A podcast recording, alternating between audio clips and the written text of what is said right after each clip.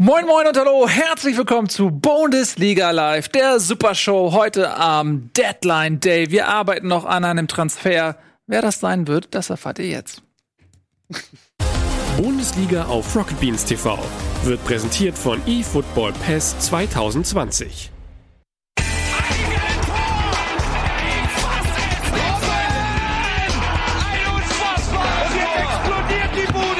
Kritisiert mir denn nicht zu viel. Das ist ein guter Mann. Schön, dass ihr da seid. Herzlich willkommen. Bundesliga, Montag, 17 Uhr. Wir freuen uns auf einen anderthalbstündigen, qualitativ sehr hochwertigen Talk über die Fußball-Bundesliga. Etienne Gade, meine Damen und Herren. Schön, dass du da bist. Und Tobias Escher. Nee. Und vornehmlich ich und ihr. Natürlich sehr. Wir haben gleich noch einen Transfer. Wir arbeiten mit Hochdruck hinter den Kulissen. Ihr wisst, die Faxgeräte gehen nur bis äh, 18 Uhr. Danach ist Schluss. Wir aber kann man das schon sagen, vielleicht, dass wir ähm, an dem Transfer arbeiten von Max Gallis, kann man das sagen? Und ja, rede, ich rede ungern über ungelegte Eier. Ja, aber wir, wir sind aber optimistisch, wir sind, wir sind sehr optimistisch, dass er im Laufe der Sendung zu. Fußballfotograf, äh, ehemals bei den Free Kickers auch gewesen. Er hat mhm. mit uns damals für ältere Bundesliga-Zuschauer wissen es noch, wir haben ja mal hier die ähm, Elfmeter-Challenge ähm, gehabt wo ähm, Tobias und ich überragend abgeschnitten haben, wo man den Skill von uns kurz hat aufblitzen äh, lassen. Ja, ja, ja. Und das war ja auch von ihm organisiert. Er ist heute, äh, er wird heute wahrscheinlich äh, noch im Laufe des Dead äh, Deadline Days kommen. Mhm. Und ein bisschen was erzählen. Er ist Fußballfotograf, er hat äh, Ibrahimovic fotografiert, er hat Ante Rebic fotografiert und äh, vieles andere. Und er ist Eintracht-Fan.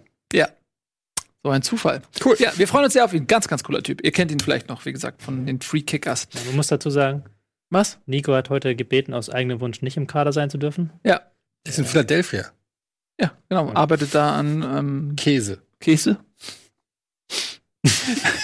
Nein, ihr wisst es, äh, Nico ist äh, gezwungen, parallel zu seiner Karriere als Rocket Beans Moderator noch anderen Tätigkeiten nachzugehen, weil wir ihn zu schlecht bezahlen, weil ihr uns nicht genug Geld gebt, weil ihr vielleicht noch nicht im Supporters Club seid. Und deswegen ist er nicht da, sondern ist auf irgendeinem unbedeutenden Festival in, in einem unbedeutenden Land namens USA und ist leider heute nicht hier. Wir freuen uns äh, nicht, dass er nicht da ist. Denn er hätte sicherlich heute zu Bremen ähm, viel sagen können. Äh, müssen wir ohne ihn machen, werden wir schaffen. So, wir fangen an mit einer unglaublichen Sensation. Ich weiß nicht, ob ihr das mitbekommen habt, aber am Wochenende spielte der designierte Meister der aktuellen Saison Borussia Dortmund beim absoluten Underdog aus Berlin, Köpenick? Correct. Union, den Eisernen. Und anstatt eines sehr souveränen Sieges sah man doch tatsächlich eine 1 zu 3 Niederlage der favorisierten Borussen. Leute, darüber reden wir jetzt. Ich glaube, es war eine Achterquote, wenn man äh, gewettet. Ich hatte sogar noch überlegt, ob ich noch mal ob ich da noch mal beigehen soll. Dann habe ich gedacht, es ist Quatsch. Ja. Das ist verbranntes Geld. Warum sollte ich Geld auf Union Berlin setzen? Aber man muss sagen, und ich finde, das ist eigentlich das Kuriose an diesem 3 zu 1 Sieg, nicht nur der Sieg, nicht nur der Punkte, sondern, dass der Sieg vollkommen verdient war. Es war nicht irgendwie, wir schießen ein Tor, stellen uns rein und dann fliegen uns 60 Schüsse ums Tor, die alle nicht reingehen oder so, wie man das vielleicht ab und zu mal sieht bei Aufsteigern, sondern das war eine relativ ne, ich will nicht sagen, dominant wäre vielleicht ein bisschen übertrieben, aber es war schon eine, eine Partie, die einfach ähm, mit offenem Visier, die äh, Berlin einfach wirklich vollkommen zurecht verdient hat. Die Tore waren schön rausgespielt. Das war nicht irgendwie ein Lacksieg, der ihnen geschenkt wurde durch irgendwelche fragwürdigen Schiri-Entscheidungen oder so.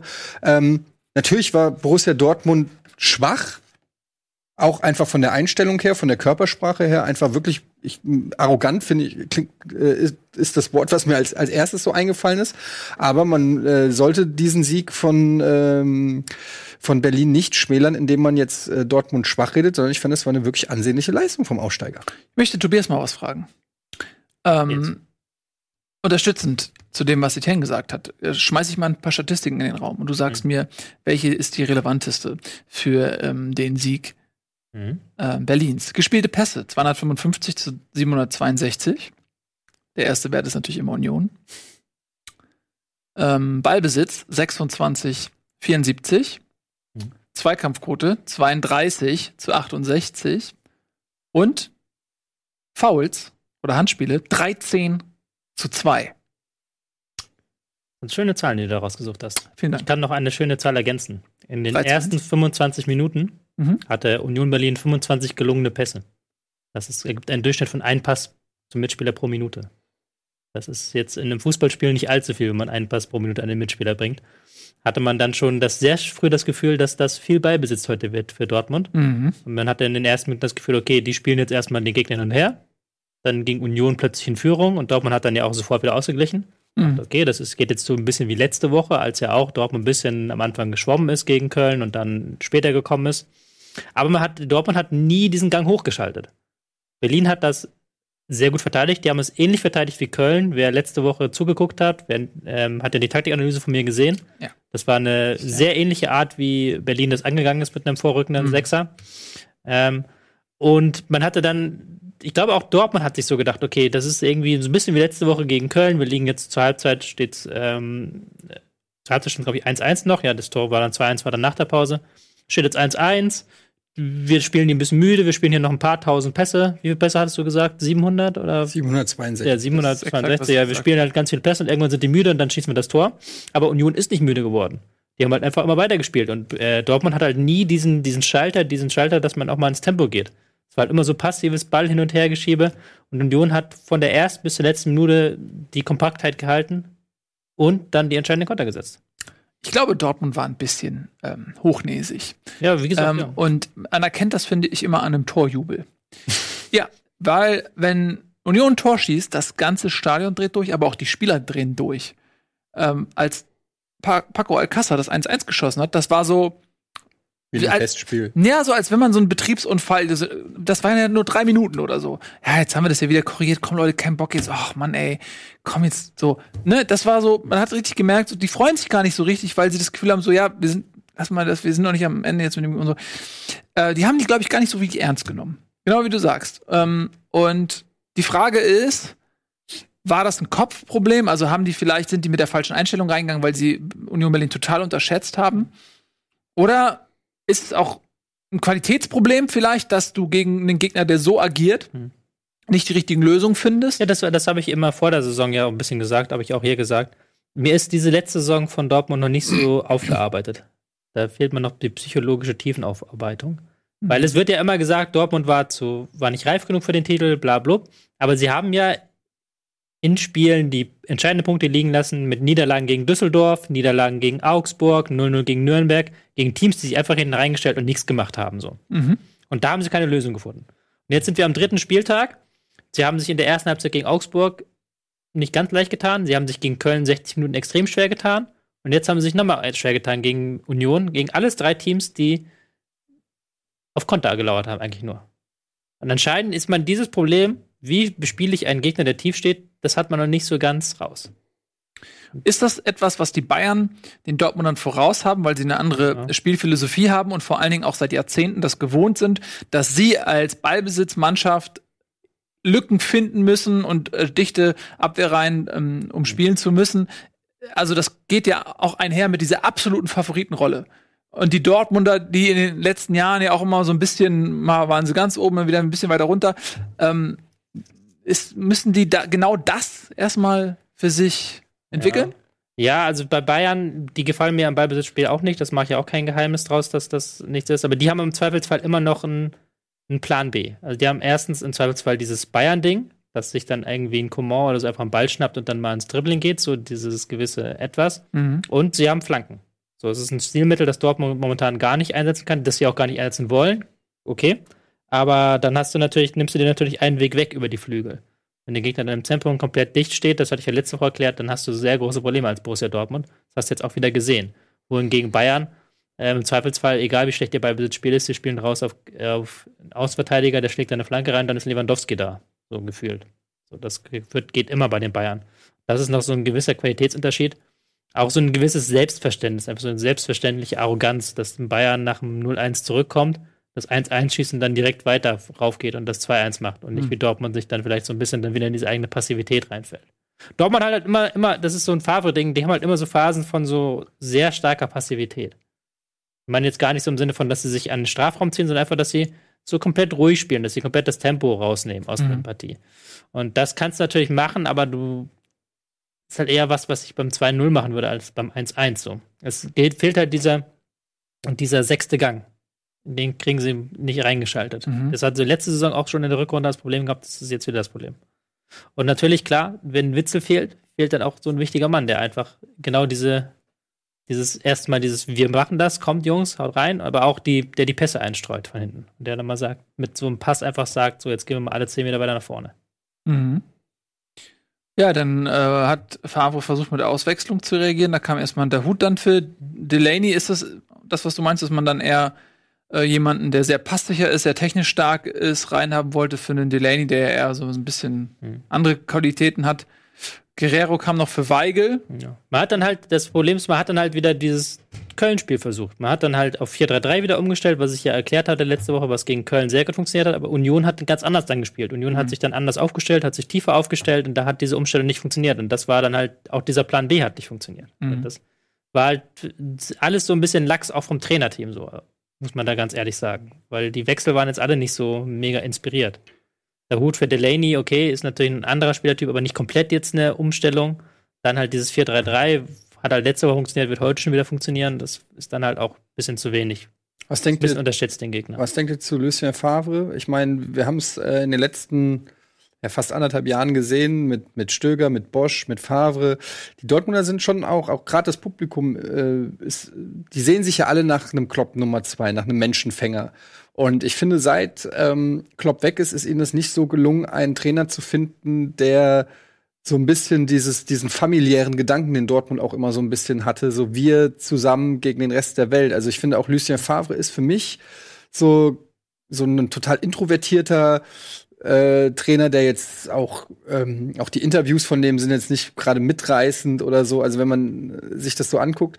Und ich glaube, solche Trainer haben es in Dortmund schwer, wenn sie nicht dann auch großen Erfolg haben, weil im Erfolg verzeiht man dann äh, vielleicht jede charakterliche Eigenschaft, ähm, die einem nicht so gefällt, aber im Misserfolg dann eben nicht. Und deshalb könnte ich mir vorstellen, dass diese Baustelle ähm, wieder oder dass das wieder eine Baustelle wird, der Trainerposten äh, in mhm. Dortmund. Ich würde jetzt noch nicht anzählen, dafür sind auch die Erfolge zu groß und es kommen auch wieder Gegner, die nicht wie Union oder Köln auftreten. Es waren jetzt zwei Aufsteiger. Es ist halt, das Umfeld ist in Dortmund schwierig, wenn man natürlich erfolgsverwöhnt ist von den letzten Jahren und da auch ähm, immer noch so, auch wenn man mit Fans redet, so ein Klopfschmerz da ist, wo man dann irgendwann sagen muss, Jungs, ihr müsst über die Ex wegkommen. Das, das, das ist jetzt auch schon, wie lange ist es jetzt her? Wann ist er gegangen? 14, 15? Ist ja auch schon wieder. Fünf, fünf Jahre, ja. ja. Ich glaube auch, ne? Das ist auch schon wieder ein paar Jährchen her. Und da muss man auch irgendwann sagen, gibt halt nur einen Klopp. Also, ja, aber es gibt natürlich auch noch Trainer, ähm, die anders äh, gebaut sind, ja, klar, ne, als ein Favre. Was, was Eddie gerade sagt, stimmt ja. Er ist jemand, der sehr viel über diese taktische ähm, über diese, ne, über, über diese Komponente kommt und weniger über dieses motivierende, warme, menschliche Mitreißen. Und Klopp hat natürlich beides, aber wenn man äh, sich auch mal gerade anschaut, was er aus Liverpool gemacht hat und so weiter, das äh, ist natürlich eine, eine ganz andere Herangehensweise jetzt als ein Favre ähm, hat. Und äh, wenn man sich dort das Umfeld kennt, diese die Südtribüne und so weiter und so fort, na, äh, ist ja durchaus, finde ich, eine legitime äh, Frage. Ja. Aber was wir natürlich auch nicht machen wollen, ist ähm, nach einer Niederlage äh, die Dortmunder jetzt schwächer reden, als sie sind. Äh, vielleicht haben sie das auch mal gebraucht, um zu merken, so, okay, ähm, das wird jetzt nicht so leicht, wie wir uns das jetzt gedacht haben. Vielleicht war das einfach noch mal ein kleiner Weckruf. Mhm. Ähm, das kann ja quasi dann in zwei Wochen wieder ganz anders aussehen, wenn sie da dann wieder liefern. Aber lasst uns doch mal auf einer positiven Note enden. Herzlichen Glückwunsch, Union Berlin. Der erste Dreier in der Bundesliga jetzt mit vier Punkten gestartet. Das sieht ganz ordentlich aus und ist, glaube ich, auch ganz wichtig, dass man nicht direkt am Anfang in so eine Drucksituation kommt, ähm, wo man merkt, ey, nichts funktioniert, die Gegner sind uns alle überlegen, fuck, wir sind hilflos, sondern ey, die sind gut gestartet. Mhm. Ne? Ich möchte an der Stelle auch mal sagen, wie geil das Stadion einfach aussah. Alle in Rot gekleidet ähm, und die Stimmung, man kann es ja nur so am, am, am, Fernseher so ein bisschen mitgekriegt. Mhm. Ich habe ein paar Union-Fans in meiner Instagram-Timeline, hat da ein paar Insta-Stories aus dem Blog, wo man das auch noch mal so ein bisschen mitgekriegt hat. Das ist schon ein geiler Verein. Also das macht schon macht schon Spaß, den zuzugucken. Und es ist eh immer so kleiner, vermeintlich kleinere Vereine, die dann in der Bundesliga spielen. Diese Dankbarkeit, diese Euphorie, diese Leidenschaft, die dann da irgendwie zu tragen kommt, das ist äh, auch immer wieder schön zu sehen. Deshalb, ähm, ja, gönne ich denen ist nochmal ein anderer Verein, nicht? Also war auch ein guter Zeitpunkt. Der Samstag der Sieg war am Sonntag das traditionelle Drachenbootrennen von Union war. Ja, geil. Mit den Fans. Und da war die Stimmung dann auch natürlich besser, wenn du 3-1 gewinnst. Klar. Ähm, Ist natürlich, ist natürlich der Wahnsinn. Es sind aber auch die Spiele, die Union irgendwie, wo sie sich Punkte ergaunern müssen. So muss man auch ganz ehrlich sagen. Mhm. Weil dieser, dieser Spielstil ist schon sehr passiv, ist schon sehr viel mit langen Bällen. Du hast es ja gesagt. Ähm, am Ende hatten sie 200 Bälle, 200 mhm. Pässe an, angekommen, aber dann auch, weil in der zweiten Halbzeit Dortmund sehr passiv wurde, blöderweise. Aber wenn du halt in der ersten halben Stunde, wie gesagt, einen Pass pro Minute zum Mitspieler kriegst, dann bist du halt darauf angewiesen, dass irgendwie ein Konter durchflutscht oder dass ein Standard reingeht. Und das sind dann natürlich, äh, kannst du dann eher gegen Dortmund machen. So. Da kannst du halt, musst du halt dann als Aufsteiger, das ist das, was im ersten Aufstiegsjahr immer diese große Chance ist für dich auch, so blöd es klingt, dass die Leute dich unterschätzen. Was ja jetzt mit Dortmund genau der Fall war. Dass, dass du in den Liga neu kommst, die Leute fahren halt dahin, Aufsteiger, ja, die knallen wir schon irgendwie weg, das wird schon irgendwie und dann werden die sich aber mit allem, was sie haben. Und das mhm. sind dann halt Punkte, die, wo, wo du dir dann in, über den Laufe der Saison da die nötigen Punkte anhamstern kannst. Wie in Darmstadt das gemacht hat, wie in Ingolstadt das gemacht hat, wie in Düsseldorf das vergangene Saison gemacht hat. Mhm. Düsseldorf hat ja auch gegen Dortmund und Bayern gepunktet letzte Saison. So sieht das aus. Also, dann äh, Glückwunsch nach Berlin und wir ziehen direkt mal weiter. Und zwar zu einer Mannschaft, die nicht überraschend Tabellenführer ist, aber die, sagen wir mal so, überraschend schnell sich unter ihrem neuen Trainer da wiederfindet, wo sie eigentlich von den Ambitionen her sich selber sehen wollen, nämlich äh, Rasenballsport Leipzig. Neun Punkte als einziges Team die ersten drei Spiele gewonnen und das auch relativ souverän. Torverhältnis von 9 zu 2. Das lässt sich schon gut an. Zum einen, wie seht ihr Leipzig? Zum anderen, seht ihr irgendwelche Unterschiede jetzt schon? Ist es schon ein Nagelsmann-Effekt spürbar? Also das soll Tobi äh, beurteilen. Ja. Ich kann nur sagen, ähm, ich habe es ja auch äh, vom Spiel gegen die Eintracht schon äh, sehen können. Und was mir da halt aufgefallen ist, ist, dass sie mit ähm, mit ihrer Abwehr ähm, wirklich enorm gut äh, schon stehen und es e extrem schwer ist gegen Leipzig ähm, einfach äh, gute Angriffe zu starten und gleichzeitig aber sind sie ja ein eher offensiv ausgerichtetes Team. Also es ist eigentlich schon eine ganz geile Combo, wenn du so willst, eine defensiv stabile Offensivmannschaft. Oh, ich höre gerade am Deadline Day. Sollen wir den Gast direkt reinholen? Komm, Max. Ja, Max komm. ist da. Dann komm rein, Max. Max Gallis. Max Gallis, schön, dass du da bist. Komm rein. Guten Tag. Hallo, Deadline Day. Heute kann alles passieren. Hier ist dein Platz. Komm oh. rüber. Ähm, Schon verkabelt. Perfekt. Schön, dass du da nice. bist, Max. Wir haben schon mal angefangen. Ich hoffe, es stört dich nicht. Sogar in Deadline Day gelb. Ähm, alles gut? Ja, alles gut. Schön, dass du da bist. Spontan. S-Bahn ist pünktlich hier, muss ja. ich sagen. Ähm, Hast du Fußballtermine hier gehabt? Ja. Ein Shooting. Nicht viel. Vielleicht in der Pause. HSV? Nike Nein. wahrscheinlich. Nein. Okay. Dann äh, reden wir gleich drüber. Wir werden heute auch noch ein bisschen äh, natürlich darüber reden, was du so äh, machst. Du bist Fußballfotograf, du warst bei den Freak warst, bist bei den Freak War. War. Ähm, du hast gesehen, wie ich Elfmeter schieße. Kommst überragend wieder, ja. Mhm. Du hast gesehen, wie Tobi Elfmeter schießt. Mhm. Überragend. Gunnar war überragend. Ne? Gunnar, Gunnar, Gunnar, wart alle so Gunnar, mega Gunnar war nicht Ich kann das gleich mit angucken. Das ist wirklich, guckt es euch einfach nicht an. Und äh, wir haben dich auf jeden Fall hier schon auf der Liste. Wir reden gleich über dich. Ja, jetzt sind wir gerade bei der Spieltagsbesprechung und sind gerade beim Leipzig-Spiel. Ähm, und ich war gerade dabei zu sagen, dass da ähm, Offensive und Defensive gleichermaßen gut sind. Ja, vor allen Dingen in der Offensive äh, Werner drei Tore geschossen, ja, klingt erstmal geil. Äh, man denkt, okay, er ist, ist mega befreit aufgespielt, jetzt nachdem äh, dieses Vertragshicker weg ist. Aber was mir da aufgefallen ist, oder was ist mir allen, Alter, ist der schnell.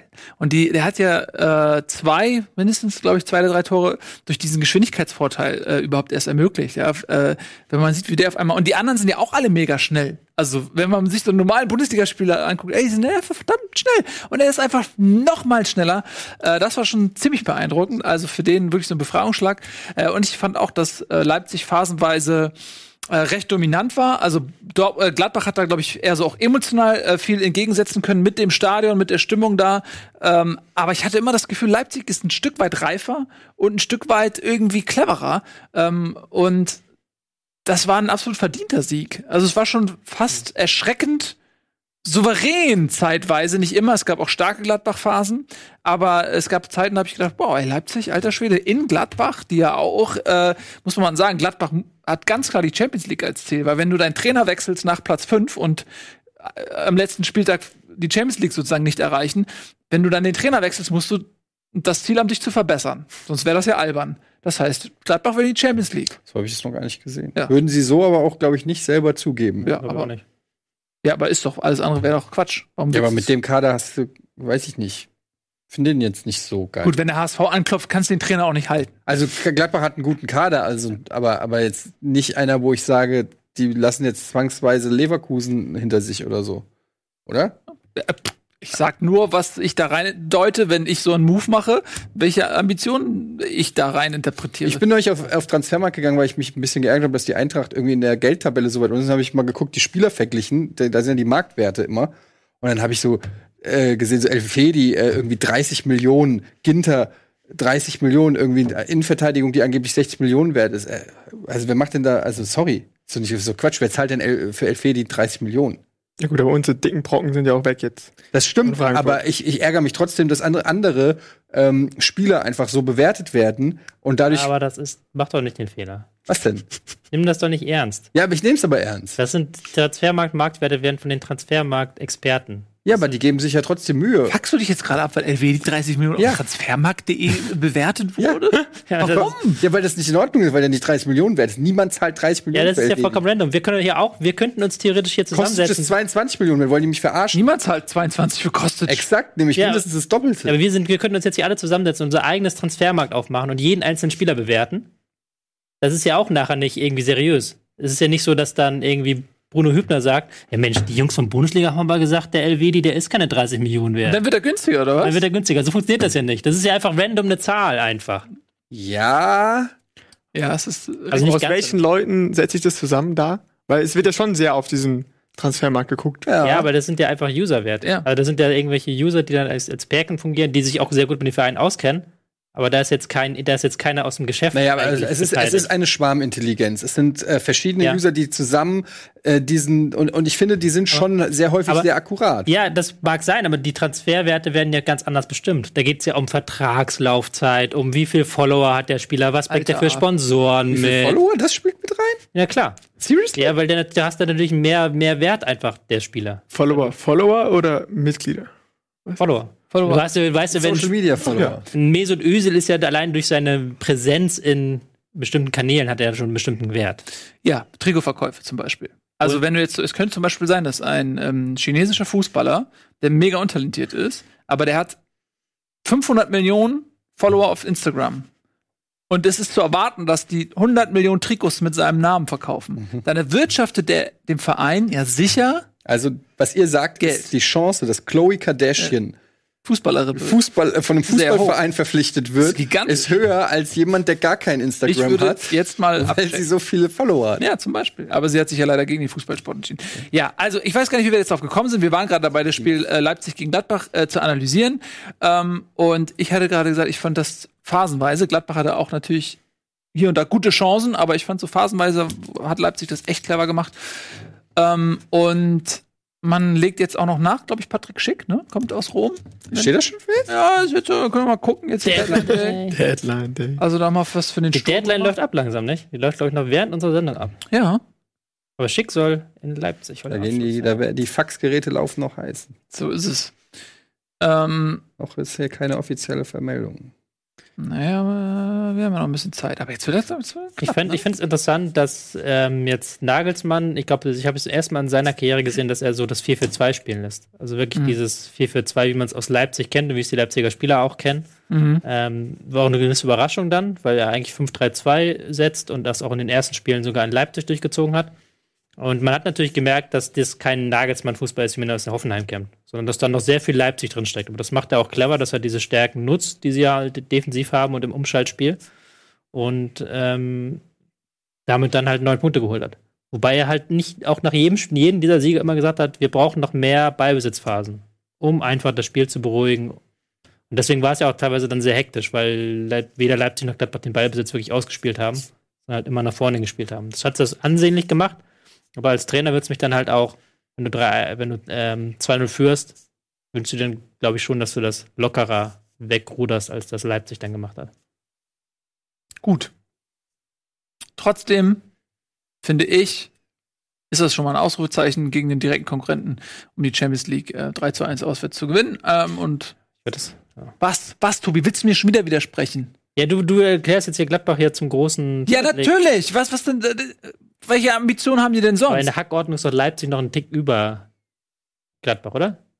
Ja, aber so ist das im Tierreich auch. Wenn da ist der Löwe und dann kommt ein anderer Löwe und dann kämpfen die und der eine gewinnt und der andere verliert. Und das sind aber beides Löwen und die wollen da ran an die Beute. Aber das ist doch eher Löwe und, und äh, Hyäne oder sowas. Alter Schwede, ein Löwe beißt einfach mal ein halbes Hyänenrudel weg. Ja, eben.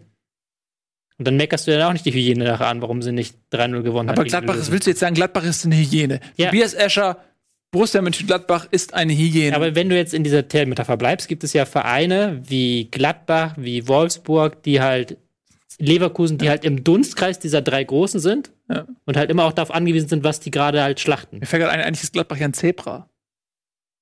Das wäre tatsächlich gegen den Löwen ehrlich gesagt noch ein bisschen schwieriger. das ist nicht Fohlen, Fohlen eigentlich. Ja. Ist, ne? Hör auf jetzt. Wir hören ja gleich auf. Nein, ist gut jetzt. Die, Tier, die, die Tiermetapher äh, gar nicht zu weit zu machen, aber ich meine damit einfach, dass es ja gibt ja diese Vereine, die ja, wenn sie unter die Top 3, 4 stoßen wollen, darauf angewiesen sind, dass irgendjemand anderes patzt. Ja. So, ja. dass irgendjemand anders äh, die Gazelle erlegt und dann holen sie sich den Aas. Mhm. Wenn du weißt, was ich meine. Ja. ja. dazu würde ich Gladbach zählen. Gladbach ist jetzt für mich kein typischer Top 4 Kandidat. Also Gladbach ist für mich dann eher so ein Leopard. Also es gibt schon noch hier und da. Oh, Leute, Alter. ne, ich meine, es geht, also wie, das metaphorisch, aber inhaltlich ist das ja eine gehaltvolle Diskussion. Es geht darum, wo ist Gladbach einzuordnen. Und ich erneuere meinen Punkt. Du kannst nicht den Trainer rausschmeißen irgendwie und den ersetzen und dann behaupten, ey, und wir, mehr als das, was wir erreicht haben, ist nicht unser Ziel. Das kann ja, ich nicht akzeptieren. Vielleicht wollen sie das auch einfach, dass attraktiverer Fußball gespielt wird. Vielleicht sind sie mit der gleichen Tabellensituation bei attraktiverem Fußball. Ich erinnere damals an Thomas Schaf bei, bei Eintracht, glaube ich, einen neunten Platz gemacht. Das war die beste Platzierung, weiß ich nicht, seit langem und ist rausgeflogen, weil äh, man unzufrieden war mit der Gesamtsituation. äh, keine Ahnung warum, weil er halt rausgemobbt wurde, äh, weil er nicht so eine launige Pressekonferenz wie Armin Fee gegeben hat. Aber äh, am Ende des Tages ähm, hat es nicht nur was mit der Tabellensituation zu tun, sondern vielleicht auch einfach, ja, keine Ahnung. Aber du hast natürlich recht, man, man will sich ja immer verbessern. Aber trotzdem ist es für Gladbach schwer, in die Top 4 zu kommen. Können wir jetzt endlich über andere Vereine reden? Wir, wir können doch einfach jedem Verein ein Tier zuordnen. Bundesliga-Special. Ein Tier, welches, ja. welches Tier ist welcher Verein? Meine, einige haben es ja schon, ich habe vorhin ja, gesagt, Gladbach ist Zebra, aber Zebra ist Duisburg. Duisburg, ja. Gladbach sind Fohlen. Ja. Aber das sind Fohlen sind ja Zebras ohne Streifen. Also Fohlen sind kleine, das ist ja noch eigentlich. Ja, noch, das ist Baby. Äh, das stimmt. Babypferde. Also, äh, okay, dann lassen wir, ich sehe schon, ihr habt alle kein Interesse, noch gehaltvolle ähm, Beiträge zu diesem Spiel zu liefern. Ich da bin ich wohl der Einzige, der das hier messerscharf analysieren möchte. Ähm, dann kommen wir doch mal zu einem ähm, Ereignis, auf das wir uns hier alle gefreut haben. Wir machen nämlich eine klitzekleine Werbeunterbrechung. Allerdings ist die wirklich klitzeklein. Äh, sie dauert nämlich sage und schreibe einen einzigen Spot und dann sind wir wieder da und dann gibt's ein fantastisches Spiel, auf das ihr euch schon freuen dürft.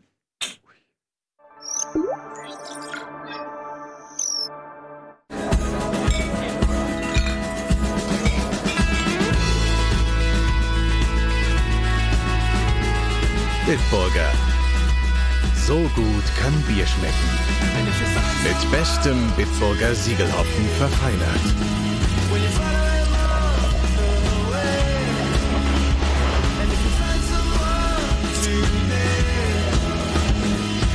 Und deshalb bitte ein Bit. Na, habe ich zu viel versprochen? Nein, denn ich lüge nicht. Äh, da sind wir wieder nach nur einem Spot und ich finde, wir kombinieren das jetzt super. Max, freuen uns sehr, dass du da bist. Ähm, wir kombinieren das direkt mit der Eintracht, denn du bist ja eigentlich HSV-Fan, aber du arbeitest für die Eintracht. ähm, und zwar, du hast eine fantastische Vita, weil du hast eigentlich ähm, als äh, Mitglied der Free Kickers was der größte Sport-YouTube-Kanal der Welt äh, ist, war, war, der zweit, ne? war. zweitgrößte nach Bundesliga. Rocket Beans nicht vergessen. Das stimmt. Ähm, und äh, du warst da auch vor der Kamera, das heißt, du hast Groupies und Fans, äh, selbst wenn da ja, einige dich nicht mach kennen. Mach doch mal auf, zeig doch mal, wie ähm, ein Freistoß schießt. Zeig das doch mal. Also du warst, oh, ja, ich weiß, du willst nicht, dass man sieht. Ich du hattest Optionen, du was findest, wo ich einen guten Freistoß schießt andere Leute in deinem in deiner Situation wären äh, ausschließlich Instagram Follower, äh, Instagram Model gewesen und würden dadurch ihr Geld verdienen, aber du hast gesagt, du machst was äh, worauf du Bock hast, was was äh, deine Leidenschaft ist und mittlerweile bist du tatsächlich Haus- und Hoffotograf für die Eintracht. Ähm, erzähl mal ein bisschen, wie das dazu gekommen ist. Ja, ich hatte ja meinen eigenen Kanal ganz am Anfang. Ganz am Anfang. Das ist der einzige, der abgeht. Mein kleinen YouTube-Kanal, ähm, wo ich so Trickschüsse gemacht habe und dann bin ich zu Freakigas gekommen hab da drei Jahre ähm, quasi als Cutter, halt so ein typisches YouTube-Leben. Man hat eine Idee und man macht halt irgendwie alles. ähm, von Anfang bis Ende. Und ja, nach drei Jahren äh, hatte man irgendwie, konnte man sich selber nicht mehr so richtig vor der Kamera sehen. Das kennt ihr wahrscheinlich nicht. Doch, aber wir Ähm. haben keine Alternative. äh, ja, es war einfach so, dass, dass man Sachen, oder ich Sachen dann gemacht habe, so in diesem YouTuber-Style, ähm, wo man am Ende drauf geguckt hat und so gemerkt hat, irgendwie, das ist, äh, das ist man nicht mehr. Das, was habe ich da eigentlich für Quatsch gemacht? und dann, ähm, ja, ich hatte durch Spielgigas äh, viele Kontakte in die Sportszene. Und man hat damals mal- ja schon, Da sehen wir mal ein paar Bilder, die du. ja, das ist natürlich genau richtig zum, genau, das war Das hier ist mein, ein berühmtes Bild, ne? das war, Das hast du geschossen? Ja. Du Motherfucker. das, das war wohl mein, Das war das Moment. Champions League aus gegen Chelsea, als dann die Spieler in die Kurve sind und da getröstet wurden. Und Genau. Ja, das Glück. Ich weiß auch gar nicht, ob, ob ähm, Martin Hinteregger wirklich die Augen zu hat und einfach nur geblinzelt hat.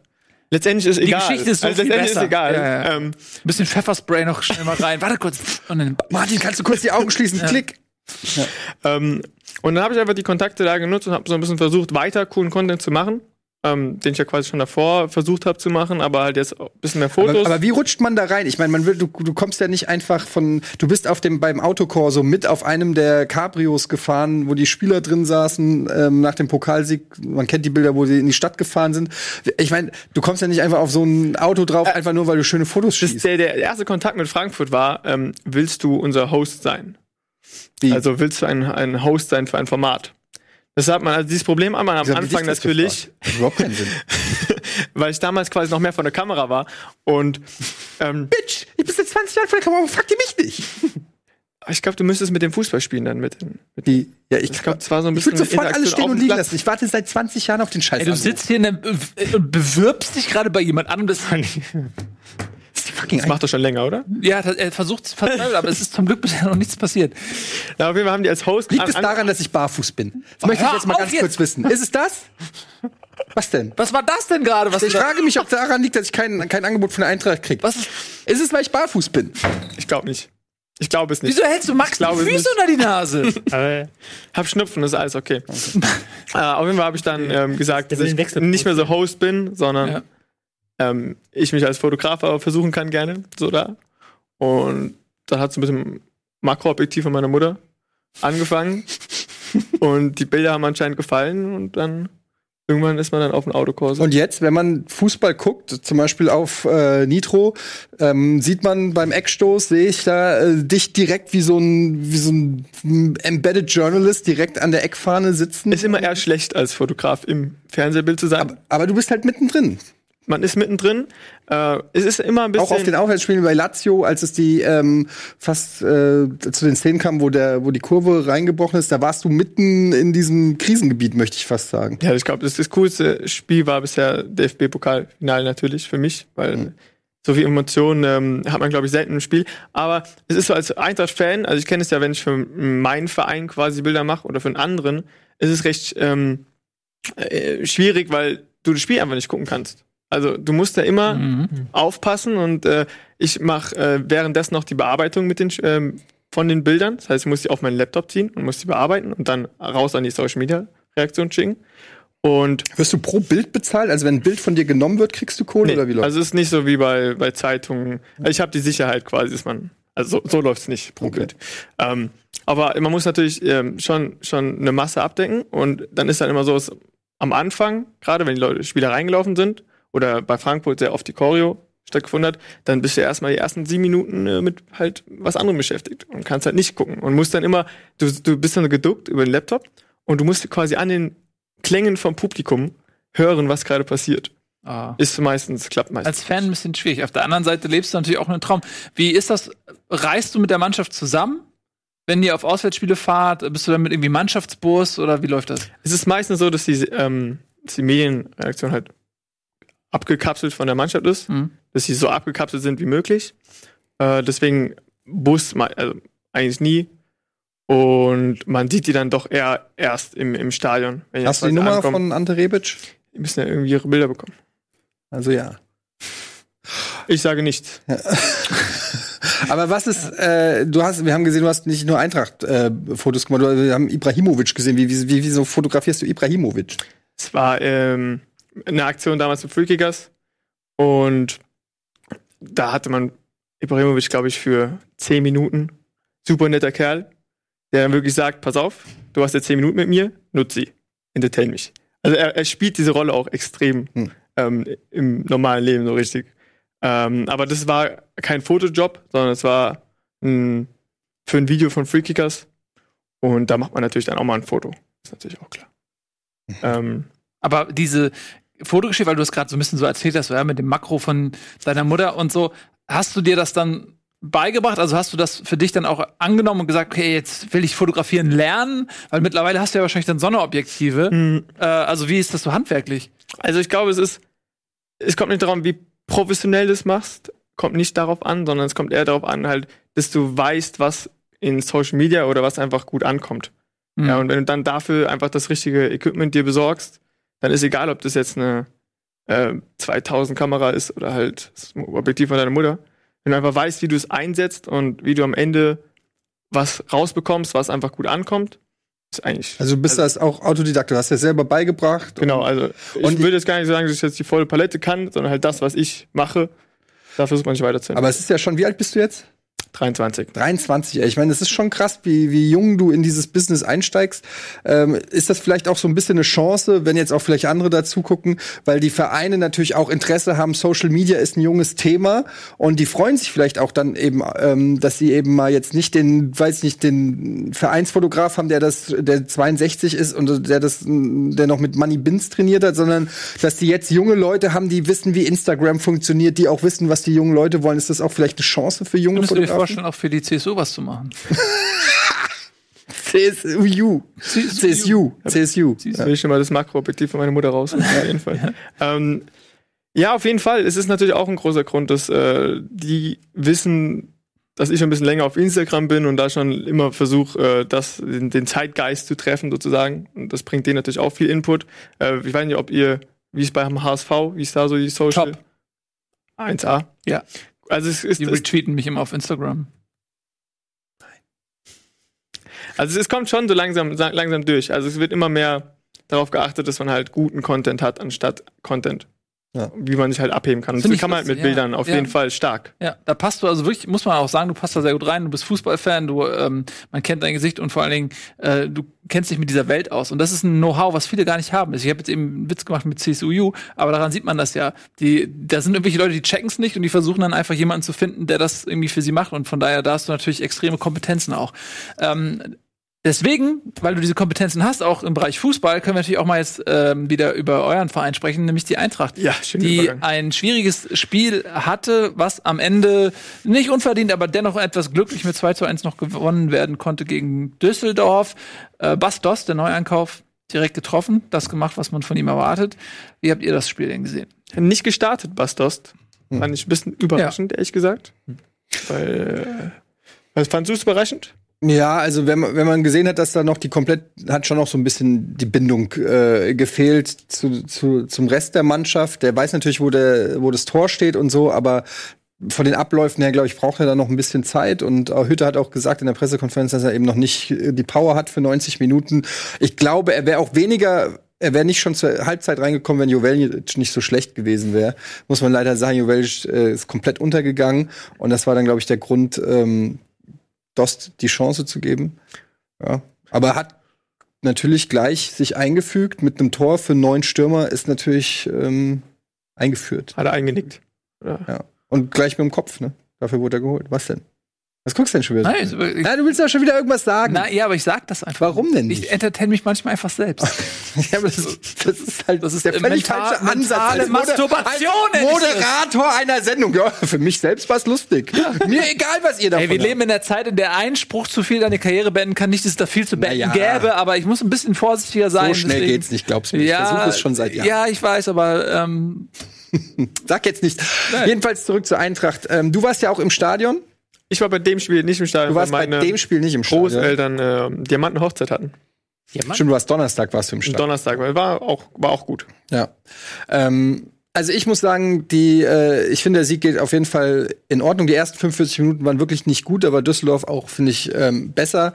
Aber ähm, man sieht eben auch jetzt, dass die Eintracht ordentlich in die Kaderbreite investiert hat und dann kannst du eben noch mal nachlegen, jetzt mit einem Dost, äh, Gacinovic, So, der sein ähm, Debüt gegeben hat, der ja eigentlich sowas ein bisschen wie der Königstransfer war. Man hat ja eine Analyse gemacht letzte Saison, hat festgestellt, du brauchst äh, ein Bindeglied zwischen Offensive und Defensive und das war der Wunschspieler von Adi Hütter für fast 10 Millionen gekommen. Den hat er schon in, in Bern gehabt. Der hat sich dann in der Vorbereitung verletzt. Den hatte er in Bern schon gern. Entschuldigung. Aber das sagst du laut. Ja, das ist nicht karrieregefährdend. äh, na? Und ähm, jedenfalls äh, hat man dann in den äh, zehn Minuten, die er gespielt hat, finde ich auch schon hat er seine Klasse angedeutet. Aber das ist dann eben eine Qualität, die Düsseldorf nicht hat, die Eintracht dann eben hat, dann noch mal so nachzulegen. In der zweiten Halbzeit, Paciencia hat ein richtig gutes Spiel gemacht. Wenn jetzt noch André Silva kommt im Tausch für Ante Rebic, ähm, wonach es aussieht, dann ähm, hat die Eintracht schon einen ganz geilen Kader, auch vor allen Dingen in der Breite, der vielleicht diesmal auch reicht, dass ihnen in der zweiten Saisonhälfte nicht die Luft ausgeht. Also wenn Paciencia jetzt so weiterspielt, mich, mich würde mal interessieren, ab, ab wann die ähm, da oben gemerkt haben, dass Kamada so eine Bereicherung ist Ja. für den Fußball. Also, wenn jetzt Kamada nicht so eingeschlagen wäre, wie er es gerade einschlägt, dann hätten sie eigentlich auf der Position nur Mijat Gazinovic gehabt. Ja, dann hätte Und sie, dann glaube hätt's ich, da noch irgendwo ein bisschen was gefehlt. gemacht. Ja. Aber das ist natürlich überragend, was Also ist. Kamada ist schon, ähm, das hat man in der Vorbereitung schon gesehen, dass der gut ist. Da wusste man, aber da hat man eher so, auch in der in den in den Euroleague Playoffs hatte, das waren eher unterklassige Gegner. Da wusste man nicht, ähm, ob er das auch in der Bundesliga zeigen kann. Ähm, und jetzt sieht man aber schon, der Junge hat äh, ein äh, schon ziemlich krasses Talent. Wenn der es jetzt noch schafft, ähm, sag ich mal, seine sich selbst teilweise auch super herausgearbeiteten Torchancen zu nutzen, dann ist das wirklich ein Abs- Spieler, ähm, fast ein Neuzugang. Ähm, der war ja letzte Saison verliehen, mit dem man nicht gerechnet hat. Man hat ja auf dieser Position gesucht. Äh, Kevin Prinz Boateng war ja da irgendwie im Gespräch. Max Kruse hatte man versucht. Also ein Spieler, eine hängende Spitze, der sozusagen die Stürmer füttert. Das war ja eigentlich schon der Wunsch von der Eintracht. Da hätte man wohl offensichtlich auch bereitwillig viel Geld in die Hand für genommen. Aber jetzt hat sich Kamada da entwickelt. Ähm, Tobi sagt doch auch mal was. Die Leute hab- sagen, dass immer nur ich über die Eintracht rede, aber ich ihr sagt auch nie was. Ich hab's nicht gesehen, muss ich ganz Ja, siehst du, Ah. das ist nämlich, Ich- da habt ihr, weil den Tobi interessiert die Eintracht einen Scheiß, aber Leipzig wird jedes Spiel geguckt, Was? weil sein, sein der tolle Nagelsmann. Der ist doch so, du liebst ihn. Du würdest Ja. gerne mit ihm in Urlaub fahren. Ja, warum nicht? Ja. So ein schöner Strandurlaub, Saint-Tropez für den Nagelsmann. Toll. Ich war, in, ich war bei Bremen im Stadion, tut mir leid, dass, da, dass ich da nicht parallel Frankfurt gucken konnte. auch- ja, parallel. Ja, was machst du denn bei Bremen im Stadion? Warum? Noch ein Wort vielleicht ähm, zu Fortuna Düsseldorf. Die haben Ja, doch, hast ja recht. Ja, Seriosität, bitte. ich bin schon Kontenance. Ähm, wie haben die sich denn geschlagen? gut. Vielen Dank. Nein, ernst, wir 1 geführt und ich hatte das, äh, das Gefühl, zeitweise haben sie es echt gut gemacht und dann ähm, vermutlich eher in der ersten Halbzeit und dann zum Ende hin, wo eigentlich, wo man vielleicht erwartet hat, Frankfurt geht ein bisschen die Körner aus, die hatten ein schweres Euroleague-Spiel. Aber am Ende hatten sie noch mehr entgegenzusetzen als Düsseldorf. Das hat ein bisschen überrascht, oder? Ja, ich habe mir es ehrlich gesagt schon gedacht, weil die ganz schön Gas gegeben haben in der ersten Halbzeit. Ähm, und äh, ich mir schon äh, gedacht habe, na, ich bin mal gespannt, ob die das äh, so in der zweiten Halbzeit auch dann noch äh, durchhalten können. Aber nee, die haben es eigentlich gut gemacht und äh, Funkel hat es auch in der Pressekonferenz gesagt, es war eigentlich das beste Saisonspiel von Düsseldorf. Und ähm, er kann der Mannschaft keinen Vorwurf machen, außer dass es halt ähm, ja, dass sie halt sich nicht belohnt haben für diese Leistung. Aber ähm, es war im Prinzip schon auch natürlich ein typischer Funkelfußball hin, hinten aus einer sicheren Defensive und dann äh, Konter starten. Das hat auch gut geklappt. Aber ähm, es war halt schon auch mit einem enormen Aufwand verbunden und die Eintracht hat dann eben irgendwann in der zweiten Halbzeit wirklich den Ball auch ganz gut laufen lassen und die Spieler laufen lassen. Und äh, zum Beispiel das, ich weiß was, das, das 2-1, ähm, da war, welcher Abwehrspieler von Düsseldorf war das, der, da, Der hingefallen ist. ja, ja, der hingefallen ist, der ähm, Gieselmann. Ja, zum Beispiel komplett platt einfach schon. Das hast du schon, äh, und da, zu dem Zeitpunkt war aber dann schon äh, gewechselt, konnte nicht mehr wechseln, der konnte einfach nicht mehr. Und wenn dann noch mal eine Gacinovic reinkommt zum Beispiel, äh, der dann noch mal richtig ankurbelt oder so, dann wird's halt noch mal schwer. Das meinte ich eben, dass die Eintracht da noch mal ähm, da noch mal drauflegen konnte. Es war halt auch ein, es war auch ein hartes Spiel. Es gab viele Faust. Der Schiri war ein bisschen komisch, hat ganz komische Entscheidungen getroffen. Es waren viele harte Fouls dabei, äh, viele gelbe Karten. Es kam auch nie so ein richtiger Spielfluss rein. Aber am Anfang war Düsseldorf sehr zielstrebig zum Tor. Also Sehr viele Torabschlüsse, musste Trapp auch ein paar Mal hin, haben ja auch dieses eine Tor gemacht, was dann abseits war. Hm. Ähm, da jetzt vielleicht auch, wenn es da dann schnell 2-0 steht, kommt, kommt Freiburg nicht mehr so schnell zurück. Aber ich fand es auch eigentlich ähm, verdient, insgesamt. Ja, Frankfurt sogar ein bisschen mehr gelaufen ähm, als Düsseldorf, Kilometer mehr gelaufen, aber wir, haben ja auch da Torschüsse Costa, wir haben ja auch da Costa. 14, 14. Ja, Costa und Kostic habt ihr die beiden. Ähm, gut, ich habe auch noch was für euch. Wer, wer ist der beste Spieler bei Eintracht Frankfurt? Kostic. Ja, im Moment muss man das ganz klar sagen. Was der ist Antreiber. mit äh, Hinteregger? Oh, nee, warte, was ist mit Costa? Ey, apropos Costa. Jetzt Da hab ich- Costa. Apropos da Costa. Ist das einer für Jogi Löw? Ich, ich würde es dem Jungen gönnen, Ja. aber ich muss auch ganz ehrlich sagen, dass es dafür. Nur kurz. Okay. Ja, Dafür fehlt es an Konstanz. Noch fehlt es an Konstanz. Das heißt, er ist jetzt an diesem Freitag beim Länderspiel gegen Holland oder die Niederlande, wie es korrekt heißt, in Hamburg leider nicht dabei. Aber vielleicht für die Zukunft ist er einer, denn auf den Außenpositionen wird immer gesucht für die Nationalmannschaft. Und es werden auch äh, Leute gesucht, die bei der Nationalmannschaft mit dabei sein wollen. Zwar nicht auf dem Platz, aber immerhin auf der Tribüne im wunderschönen Hamburger Volksbackstadion. Mit unserem guten Freund von Samsung haben wir nämlich ein Kartenkontingent von 14 Tickets, die wir unter euch vergeben wollen. Äh, was ihr dafür tun müsst, äh, erfahrt ihr über Social Media, entweder über Twitter at The Rocket Beans oder gerne auch auf rocketbeans.tv. Da gibt es einen Blog, da erzählen wir euch, wie ihr an diese Karten rankommt. Äh, und Wir wir, auch sind auch da. Mit ein bisschen Glück treffen wir uns auch vor Ort. Dann bitte nicht anquatschen, weil wir sind Celebrities, wir brauchen unsere Ruhe. ähm, ja, sorry, aber das kann man noch mal wir sagen. brauchen unsere Ruhe im Ne, Im Fußballstadion. Fußballstadion, äh, please. Nein, aber im Ernst, ähm, also vielleicht sehen wir uns davor. Es gibt da auch so ein, so ein Samsung äh, Kopf, so eine Kopfball äh, Samsung man Cube. Samsung Cube, wo man so einen Kopfball machen kann und dann wird das Ganze so in Zeitlupe gefilmt und dann kann man sehen, wie geil man technisch Ich habe das schon mal in Wolfsburg gemacht Ja. und ähm, besser als Ze- Elfmeter. die Zeitlupe konnte mich nicht einfangen. Weil du zu schnell warst. Was, äh, der Kopfball war einfach zu krass Ja. und die haben wirklich mehrmals vor und zurück gespielt. Die, die haben nur den, die haben, der Ball war plötzlich weg. Das war einfach krass. Du bist zu schnell. Du bist Ja, weil ich einfach hier, ich mache aber auch. ja, bei dir ist ist auch diese- einfach die komplette Bewegung. Das ist der Wahnsinn. Musstest du hochspringen oder kannst du einfach. Ne, ich weiß es nicht mehr, ob ich da hochgesprungen. Ich habe einfach.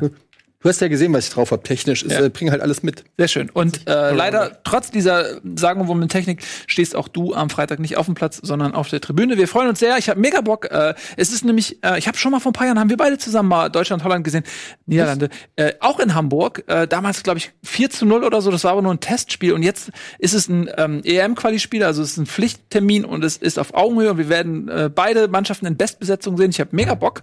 Äh, und wenn ihr Bock habt, ihr habt es jetzt gehört, äh, followt us und dann werdet ihr wissen, was ihr tun müsst. Also 14 Karten, vielen lieben Dank an Samsung an der Stelle dafür. Und äh, wir machen weiter mit einem fantastischen Spiel. Ähm, ja, da kann ich ja eigentlich weitermachen. Oder? Werder Bremen. Ja, Nicht. Ich weiß Das- nicht. Kannst du? kannst Also, du? kann ich. Ist das möglich? Insider für die Leute da draußen. Was? Ja, machen wir das doch. Ich habe es gesehen Werder. tatsächlich, äh, Werder Bremen. Ähm, und ich, ähm, Ich bin ein bisschen schockiert. gesehen. Ich habe es ein bisschen schockiert. Also Augsburg, die Totgesagten, leben etwas länger, haben gar nicht so schlecht gespielt, haben ähm, eine rote Karte, eine gelb-rote Karte bekommen gegen Lichtsteiner. Das war sehr prägend für den Verlauf des Spiels. Und da möchte ich auch mal ganz kurz über diese gelb-rote Karte sprechen. Ich fand die nicht. Es war auf allen Ebenen, es war echt schwierig. Also zum einen, Lichtsteiner ist, was, 35? Der hat gespielt bei Juve ähm, und bei anderen tollen Vereinen, Arsenal oder was. Ähm, der ist so erfahren, der Typ, Nationalspieler, Champions League gespielt. In so einer Situation, diese Einladung zu verteilen, in dem Moment an äh, Klaassen, was glaube ich, Davy Klaassen, dass der sich da irgendwie in, so theatralisch fallen lassen kann und jeder weiß, was passiert. Da war ich ein bisschen enttäuscht von ihm. Ich fand aber auch vom Schiedsrichter diese gelbe Karte sehr überzogen. Ähm, es war ein kleines Gerangel, aber ey, das war überhaupt nicht so schlimm, äh, da gelb zu geben. Und dann kurze Zeit später gibt's diese Szene, als er den Laufweg etwas kreuzt. Und auch das war viel Pech auch dabei, weil er ihn gerade noch so erwischt, dieser Klassiker, so ein bisschen erwischt, leicht touchiert, das reicht aus, er geht down. Gelb-Rot und damit ist eigentlich das Spiel fast durch, weil zu dem Zeitpunkt hat Bremen, glaube ich, sogar geführt, ne? 2-1 schon.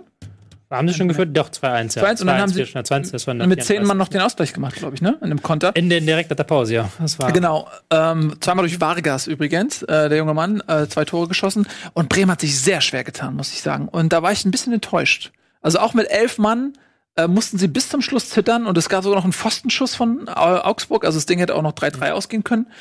Äh, Philipp wow. Max hatte noch so einen ganz, ganz guten Freistoß. Ja, Auch noch fast reingegangen. Ja. Es gab halt so Wenn du den verschiedene. heiratest, könntest du dich Max Max nennen. Der Gedanke war schon mal da, ja. ja, ja. Nur für den Namen. Max Max, wie geil ist das denn? Super. Ich hätte, er hat immer davon geträumt, dass Maximilian Philipp Philipp Max heiratet. ja. Nein, Philipp Max Philipp und Ja. Max Philipp Max. ist auch nicht schlecht. Ähm, im, es, war, es war ein Spiel mit der, der Phasen so. Also es war halt tatsächlich so in der ersten Halbzeit, wo da drei Tore gefallen sind in den ersten 20 Minuten, da war eigentlich relativ wenig los im Spiel. Also es war nicht so, dass das irgendwie so ein riesen Chancenfestival war. Ähm, dann nach der roten Karte fand ich, hat es Bremen eigentlich ganz gut im Griff. Haben dann einmal nach der Pause gepennt bei diesem 2-2, wo sie wirklich mit allen Mann in die gegnerische Hälfte ähm, losdüsen und ähm, Nieder, äh, Nieder, Niederlechner steht, glaube ich, eigentlich drei Meter im Abseits, aber in der eigenen Hälfte, weil halt Werder so weit vor aufgerückt war, dass, dass die halt das total verpennt haben, dass da noch einer hintersteht.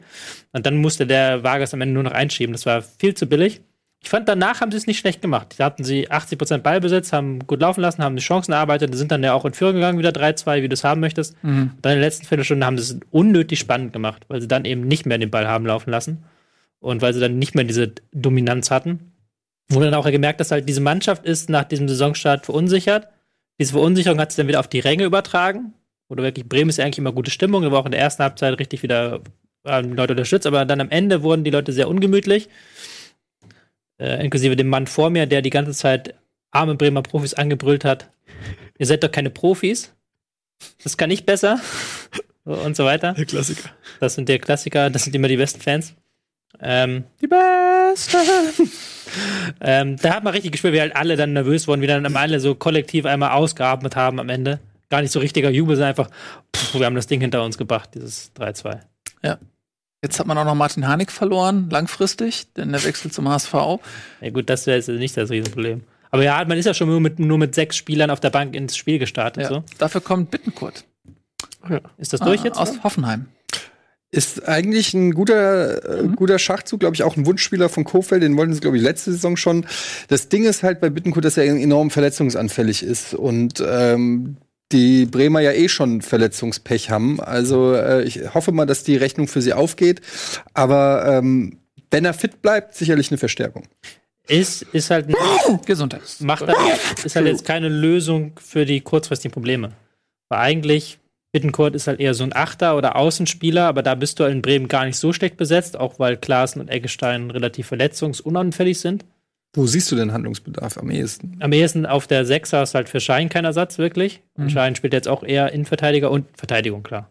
Du hast zwar jetzt lang gekauft, Ja. aber da hast du halt immer noch kein, immer, ist immer noch sehr dünn besetzt. Was natürlich auch Pech, Toprak gerade verletzt. Toprak verletzt, Ja. Velkovic verletzt, Augustinsson verletzt, klar. Ja, das ist natürlich blöd. Aber wenn du dann im Stadion bist, gibst du dann auch danach den äh, Veteranern ein bisschen Tipps, so, aber den Verein. Nö. Haben sie- ähm, ist immer ganz interessant, so ähm, im Stadion zu sein, weil du dann natürlich nachher nochmal die Chance hast, dich mit den Trainern zusammenzusetzen und dann nochmal deren Meinung zu hören. Weil die Vereine gehen doch so viel aus, einen ganz, ganz kleinen Vorteil zu haben. Dann könnte man dich, dann bist du schon im Stadion und man fragt dich nicht. Nee, interessanterweise werde ich Verrückt. mittlerweile erkannt. Also das ist, ich bin ja mittlerweile dank euch hier, muss mir auch Mhm. mal Danke sagen, bin ich mega fame. Leider nur bei den Männern, aber äh, immerhin etwas. Und bei Bremen werde ich halt lustigerweise mehr erkannt als bei anderen Vereinen, ja, Weil du wahrscheinlich nur da im Stadion bist. Nee, nee, das nicht, aber weil da halt ich auch Deichstube mache und so Geschichten. Ja. Und, ähm, was halt dann nach den, was halt dann immer ganz, ganz cool ist, wenn du dann nach den Spielen wirklich mit den Trainern zusammensitzt und die dann ja auch ihren Matchplan, äh, gerade Florian Kofeld ist da mal einer, der sehr, der dann mit sehr im Hintergrundgespräch immer sehr offen sagt, was er sich vorgestellt hat, was geklappt hat, was nicht geklappt hat. Und Das Was ist das für eine Runde? Jetzt nicht eine- die reguläre Pressekonferenz oder ist es? ja, das ist immer ganz witzig. Also, das, sind, das wissen die Leute da draußen auch gar nicht. Ähm, wenn du dir auf YouTube kannst du dir immer Pressekonferenzen nach dem Spiel angucken. Und ich bin dann meistens der einzige Idiot, der eine Frage stellt. Weil eigentlich ist es nämlich so, dass du keine Fragen stellst in der Pressekonferenz, sondern dass du dich nachher, nach der Pressekonferenz mit den Trainern nochmal zusammensetzt und quasi unter der Hand mit denen redest. Weil die natürlich auch, äh, wenn sie dann keine Kamera an ist und wenn das nachher nicht, das muss ja nachher hochgeladen werden auf YouTube, und wenn das nachher nicht hochgeladen wird, reden sie natürlich anders, als wenn du, wenn du sie Aber, also aber, aber sie reden ja mit Journalisten, also sie wissen ja, dass sie zitiert werden. Also es ist doch eigentlich. Nee, egal. aber dann kannst du ja kann auch Kofeld sagen, so, ja, schreib das mal bitte nicht, aber ja, unter der Hand so. Und da halten die sich dran. Ja, das redet er irgendwann nicht mehr mit ihnen. Ja, logisch. Das ist ja Aber- quid pro quo. Was bringt's denen dann? Ich meine, du willst als Journalist willst du bringst dir ja nur, wenn du es Ich bin auch kein, ich bin kein Riesenfan davon. Ich mache das auch nicht gerne, da hast du recht, weil eigentlich willst du ja schreiben können, eigentlich bringt dir das nichts. Aber es natürlich, dann hast du natürlich einen anderen Einblick nochmal. Und für die eine Hand wäscht die andere nicht. Die, die Trainer und Verantwortlichen sind natürlich froh, dass sie das so ein bisschen lenken können, die Meinung. Und dann auch nochmal irgendwie so sagen können, so Erwartungen lenken können. Da wird auch immer ganz viel Erwartung gelenkt und sowas. Will jetzt auch nicht jetzt hier kurz zitieren, weil das war halt wirklich nicht zitierfähig. Aber dann ging es halt nochmal so eine längere Zeit um Kruse, um Kruse-Abgang. Was bedeutet das eigentlich für die Mannschaft jetzt sowas? Und dann wird halt nochmal da so, so, so dann Kofeld dann natürlich mal seine Messe zu streuen. Ja, es ist aber auch eine Chance für uns, dass Kruse weg ist und wir können jetzt so, der und der und der kann diese, die, die Lücke, die, die Position besetzen und so weiter und so fort. Und die Journalisten sind halt, kriegen dann halt diese, diese Einblicke, die sie sonst halt nicht bekommen. Sehr schön. Sehr Gut, für Bremen allerdings ein sehr wichtiger Sieg, denn man hatte ja bis dato null Punkte und wenn auch mit ein bisschen Hängen und Würgen, aber das war wichtig, denn äh, nach drei Spieltagen und diesen Gegnern, die man hatte, mit äh, einem oder null Punkten zu starten, das wäre langsam auch ein bisschen kritisch gewesen. Ich würde mich mal interessieren, Max, du warst äh, in jedem, warst schon in jedem Stadion in der Bundesliga? Nein, auf keinen Fall. Ne? Nee. Was, was war denn jetzt so von denen, in denen du warst, was würdest du sagen, ähm, beste Stimmung außer Frankfurt? Gibt es da irgendwie einen Favorit oder ein Stadion, wo du gerne bist als Fotograf? Es ist meistens so, dass äh, man auch dann äh, so Sachen einbe einbezieht, wie wo ist das WLAN gut? Weil- Ja, das, das ist Weil- echt so. Das ist echt ja, so, weil wenn, wenn du einfach kein gutes WLAN hast und das halt, äh, dein Netz bricht mal kurz zusammen, dann bist du ganz schnell sehr aufgeschmissen und dann kriegst du äh, nicht nur wenig vom Spiel mit, sondern überhaupt nichts. Okay, wo hattest du gutes WLAN? In welchem Stadion? Ich muss sagen, die neuen, ja, also, WLAN-Stadion.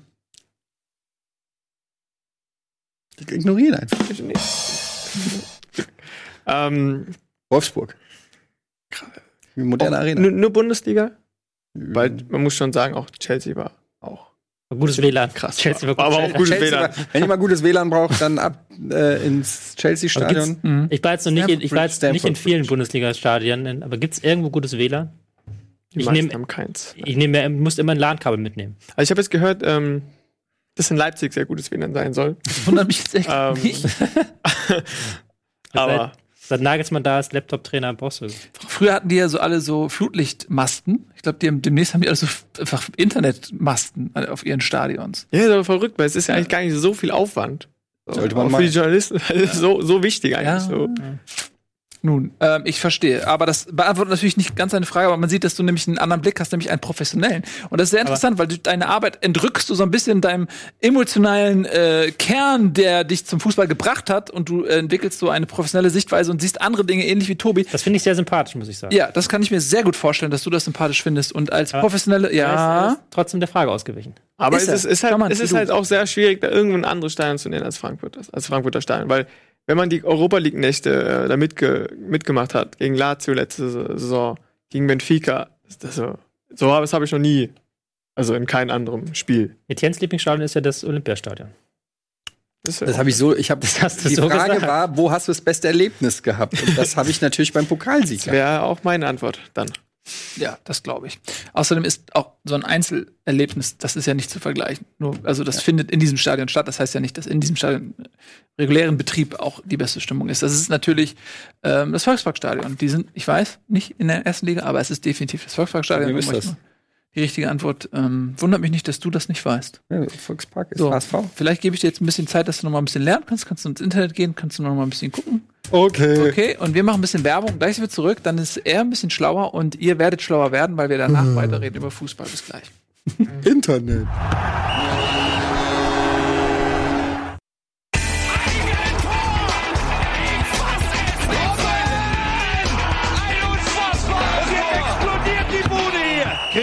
Mir denn nicht zu viel. Das ist ein guter Mann. Herzlich willkommen zurück bei Bundesliga Live. Heute mit Max, der Haus- und Hoffotograf der Eintracht, auch bekannt als Freekicker. Schön, dass du da bist.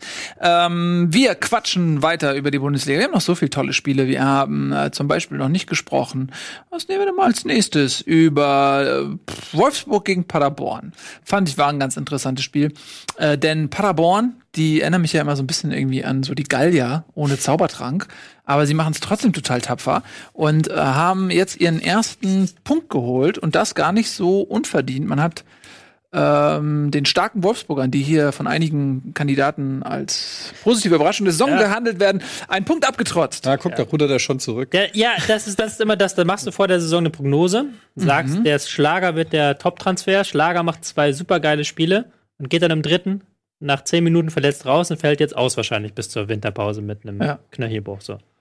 Das war überhaupt Das, das, hat mich auch, das Ja. hat mich auch sehr geschockt, nämlich, nämlich er ist ja ohne Gegnereinwirkung, sondern ich weiß nicht, ob ihr es gesehen habt. Er ist ja, wollte er schießen und ist dann mit dem Fuß im Boden ja, ja. Ich festgehalten. hab's leider sehen müssen, ja. Und hat sich dabei den Knöchel gebrochen. Und das macht natürlich Menschen wie mir Angst. Ja. Wieso? Ja, weil mir Du das. bewegst dich überhaupt nicht. aber wenn ich mich mal bewegen sollte, könnte mir genau das passieren. Dass du dir bei so einer Aktion den Knöchel brechen kannst und Dann lass monatelang dir dich nicht bewegen Fuß kannst. abnehmen. das sorgt dafür, dass Leute wie ich sich noch weniger bewegen. Ja, ich verstehe das. Ähm, aber es war allgemein so ein Spiel, ähm, was man so ein bisschen vielleicht sogar schon vorausahnen konnte, dass dann ähm, Wolfsburg in den ersten beiden Spielen sehr stark Konter gespielt hat. Wirklich dieses neue System, ähm, dieses neue 5-2-3, 5-3-2 Hybrid-Ding vom äh, Trainer Glasner sehr gut angenommen hat. Jetzt kommt ein Gegner wie Paderborn, die sich sagen, Edgy Badgy. Ihr habt den Ball, wir laufen euch mal hoch an, wir spielen, die, die, wir spielen jetzt hier die Konter. Und die haben das natürlich dann überragend gemacht, Paderborn, aber Wolfsburg ist auch wenig eingefallen über Mhm. lange Strecken des Spiels, um dieses ähm, 4-4-2 der Paderborner zu bespielen. Lag es dann auch daran, dass halt Schlager ihm gefehlt hat? Der stark Ich, war? ich, ich liebe Schlager, aber Schlager ist halt auch so ein Balleroberer. Aber jetzt mal zum Spieler. Ja, ich habe schon die ganze Zeit gemacht, aber gut. Ich liebe, Ach, komm on, liebe Regie. Nicht mal ausspielen den Tusch. äh, ich liebe Schlager, ähm, aber er ist halt so ein Spieler, er ist halt so ein richtig dynamischer Spieler, der die Balleroberung forcieren kann, der dann sofort die Anschlussaktion hat. Also das, das liebe ich an ihm, dass er immer sofort die Anschlussaktion bringt. Äh, ist aber jetzt auch nicht der Spieler, den du unbedingt brauchst, wenn der Gegner ähm, dir keine Räume gibt. Du musst in, in Frankfurt. Ist es der Kamada von Frankfurt? Nee, ist nicht der Kamada von Frankfurt, ist eher. Wen hat denn Frankfurt da? Der Hm. Rode vielleicht von Frankfurt? Rode. Der Rode. Nicht ganz so gut mit Ball, aber noch ein bisschen besser ohne Ball. Okay, jetzt hab ich's. Ja, guck's dir doch jetzt nicht nur an. Ja, ähm, finde ich übrigens, was, was mir aufgefallen ist, auch bei Paderborn kurz vor Schluss, dieses äh, Foul von Jasula an Weghorst. Hm. Gelb. Und beim Dresden-Spiel, was ich auch gesehen habe, gegen St. Pauli, fast die identische Szene. Da ist, hat der VAR eingegriffen und dann wurde das die Entscheidung auf Rot korrigiert. Hm. Aber das ist bei, bei Wolfsburg nicht passiert. Hat mich ein bisschen Was gewundert. hat er gemacht? Er hat ihn richtig weggedämst. Aber richtig. Also es war schon rot aus meiner Sicht. Ja. Aber das ist ja immer die Frage. Ich bin ja immer dafür, dass der VAR so selten eingreift wie geht. Meine Philosophie. Lass das Spiel laufen. Man könnte dem VR eine Challenge-Flagge geben. Aber da in dem Sinne kannst du natürlich auch sagen, okay, wir können auch mal einfach wieder den Schiedsrichter kritisieren, finde ich. Man kann ja auch mal wieder ganz oldschool sagen, da hätte Daniel Schlager, der Schiedsrichter, Der hieß auch. Schlager? die ist auch Schlager. Verrückt. Verrückt. Das, äh, wenn die heiraten, dann passiert nichts. Daniel Schlager, Schlager. Ähm, Äh. Genau. Ja, also. ja, und, ähm, der- ich meine, das, das kann man auch den Schiedsrichter einfach mal ins Boot holen und dann sagen, das ist eine Entscheidung des Schiedsrichters, das hat der Schiedsrichter falsch entschieden. Ohne Ja, VAR. natürlich, Er, hat, er stand daneben, er hat es gesehen, er hat es so entschieden, da brauchst du kein VAR. So. Weil wir haben gerade über Kaufpflicht äh, geredet. Bittenkurt auch verliehen mit Kaufpflicht bei ja, Klassenerhalt. das ist das neue Ding irgendwie. Ähm, machen jetzt alles. also wenn Werder Bremen den Klassenerhalt schafft, müssen sie Bittenkurt kaufen. Als Strafe. Ja, als Strafe müssen sie erstmal Klasse halten. Übrigens ganz lustig, ne? Ähm, Wolfsburg ist 118,69 Kilometer gelaufen im Kollektiv, Paderborn 118,81. Das ist eine knappe Kiste, fast auf den Meter gleich viel gelaufen. Mhm. Ähm, ansonsten 16,8 Torschüsse. Natürlich äh, 63% Ballbesitz, ist klar. Aber das war nicht unverdient. Paderborn hatte Chancen. Du hast die Statistikseite beim Kicker heute entdeckt, habe ich das Gefühl. Nein, das stimmt nicht. Ich habe die äh, Statistikseite selber gepflegt und das Eingespeist. sind meine Statistiken. Gut, ich sehe schon, Aber es ist äh, nicht mehr Dings so viel auch zu holen. verletzt, der Torhüter, ne? Castells hat sich, glaube ich, Das auch ist jetzt auch verletzt. verletzt. Ich weiß gar nicht, fällt er länger aus? Ich habe es gar nicht mehr Äh, verfolgt. ich glaube, ein paar Wochen auf jeden Fall. Ähm, insofern auf jeden Fall mit, aber Schlager ist, glaube ich, schon die, die schwerwiegendere Verletzung, weil der ein, ein natürlich wichtiger Baustein im. ja, das äh, ist aber auch ein guter Torwart. Also das ist schon beides blöd. Hm. Spielt ihr noch äh, Kickbase oder? Ja. Ja, spielen noch Kickbase. Wer ist der zweite Torwart von Wolfsburg? Ich Äh, kaufe zweiten Torhüter. Ach so, wegen Dingsbums, ja. Ähm, gut, komm, dann lassen wir das äh, mal auf sich beruhen. Wolfsburg gegen Paderborn, auch Glückwunsch nach Paderborn zum ersten Punkt in dieser Bundesliga-Saison. Und wir machen weiter mit Leverkusen gegen Hoffenheim 0 zu 0. Es klingt jetzt erstmal mega langweilig. Wieso spielt überhaupt Leverkusen gegen Hoffenheim 0 zu 0? Gab's das schon mal? Ich glaube wohl kaum. Ähm, stottert hier schon Ist das legal? der Werksmotor, ist das legal? Dürfen Wird das das bestraft? Dürfen die das überhaupt? Ähm, es war ein Spiel, bei dem hätten Tore fallen können. Leverkusen hatte 20 Ecken. 20 Ecken. Warum? Wer schießt die Demir bei oder was? Wer schießt die Ecken? Ich glaube, Bei- Demebay hat die meisten geschossen und irgendeiner hat noch Havertz. Nee. Und mal gucken. Nicht nur 20 Ecken, ja auch 20 Torschüsse. Ja. Also ähm, war, glaube ich, auch so ein bisschen der Running Gag, was man so danach in den Interviews und so gehört hat, dass jetzt wohl äh, Amiri. Ha- Havertz hat irgendwie gesagt, wir werden jetzt eine Woche lang nur Standards üben. Ähm, ja, Ja, ein ich bisschen. glaub- glaube ein bisschen unglücklich für Leverkusen. ich habe mir das Spiel angeguckt. Es war ein bisschen seltsam tatsächlich, dass sie. Sie, sie, sie, haben offensichtlich auf, auf Ecken gesetzt. Also sie sind ganz häufig über die Flügel durchgebrochen, die Leverkusen. Dann haben dann auch wirklich in Situationen geflankt, wo, du, wo sie wussten, da kann irgendwie nur eine Ecke rauskommen. Also es gibt ja so Situationen, wo einfach der Gegenspieler dazwischen ist und du weißt, wenn du jetzt flankst, kriegst du eine Ecke. Und haben die auch gewollt, aber die Ecken selber waren halt alle so ein bisschen so meh. Haben nicht so wirklich viel eingebracht. Ich verstehe es nicht. Ich meine, ich, du kannst das vielleicht besser beurteilen, aber ich denke mir halt die Ecke. Die Ecke an sich, wenn ich der Eckenschütze bin. Ne, also, oder sagen wir mal anders, beim Football gibt's den Panther. Den Black Panther. Darf nur der Nils hier Jokes machen oder was? Okay, da gibt's oder oder den den Field Goal Kicker, ja? Der und der ist darauf spezialisiert, der neun von zehn Field Goals macht er da. So, bei, bei der Ecke, du musst doch, es muss doch die Möglichkeit geben, das so zu trainieren, dass du immer geile Ecken schießen kannst. Dass du genau weißt, okay, ich mal mir den Punkt aus, ich nehme hier Anlauf und dann und ich verstehe das manchmal. Ich sehe Leute, die, Profi, die pro, professionelle Eckenschießer sind in der Bu- Bundesliga und die schießen scheiß Ecken. Und zwar nicht nur eine, sondern ganz viele.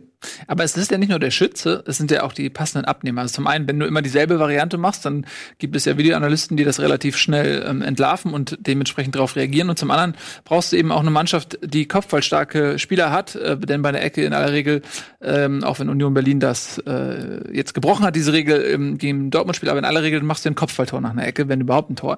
Äh, und wenn man mal bei Gladbach guckt, äh, Jonathan Tah, großer Kerl, aber im Offensivkopfball relativ ungefährlich. Dann hast du die beiden Benders, ne? Okay, das Problem bei denen ist, die verletzen sich oft ähm, bei Kopfbällen.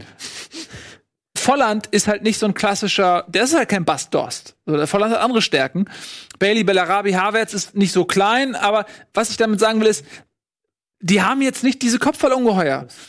Auf der anderen an Seite- gegen Pisaccis, Vogt, Genau. Posch. Aber ich glaube auch, was er das, Belfodil, der noch mit hinten reingeht. was ich denn eher sagen wollte, ist, glaube ich, eher, dass es, ähm, also Frankfurt hatte zum Beispiel mal eine Saison, wo, glaube ich, jede Ecke zu kurz kam und dann einfach auf den, äh, der halt da vorne steht, am ersten Pfosten einfach den weggeköpft hat.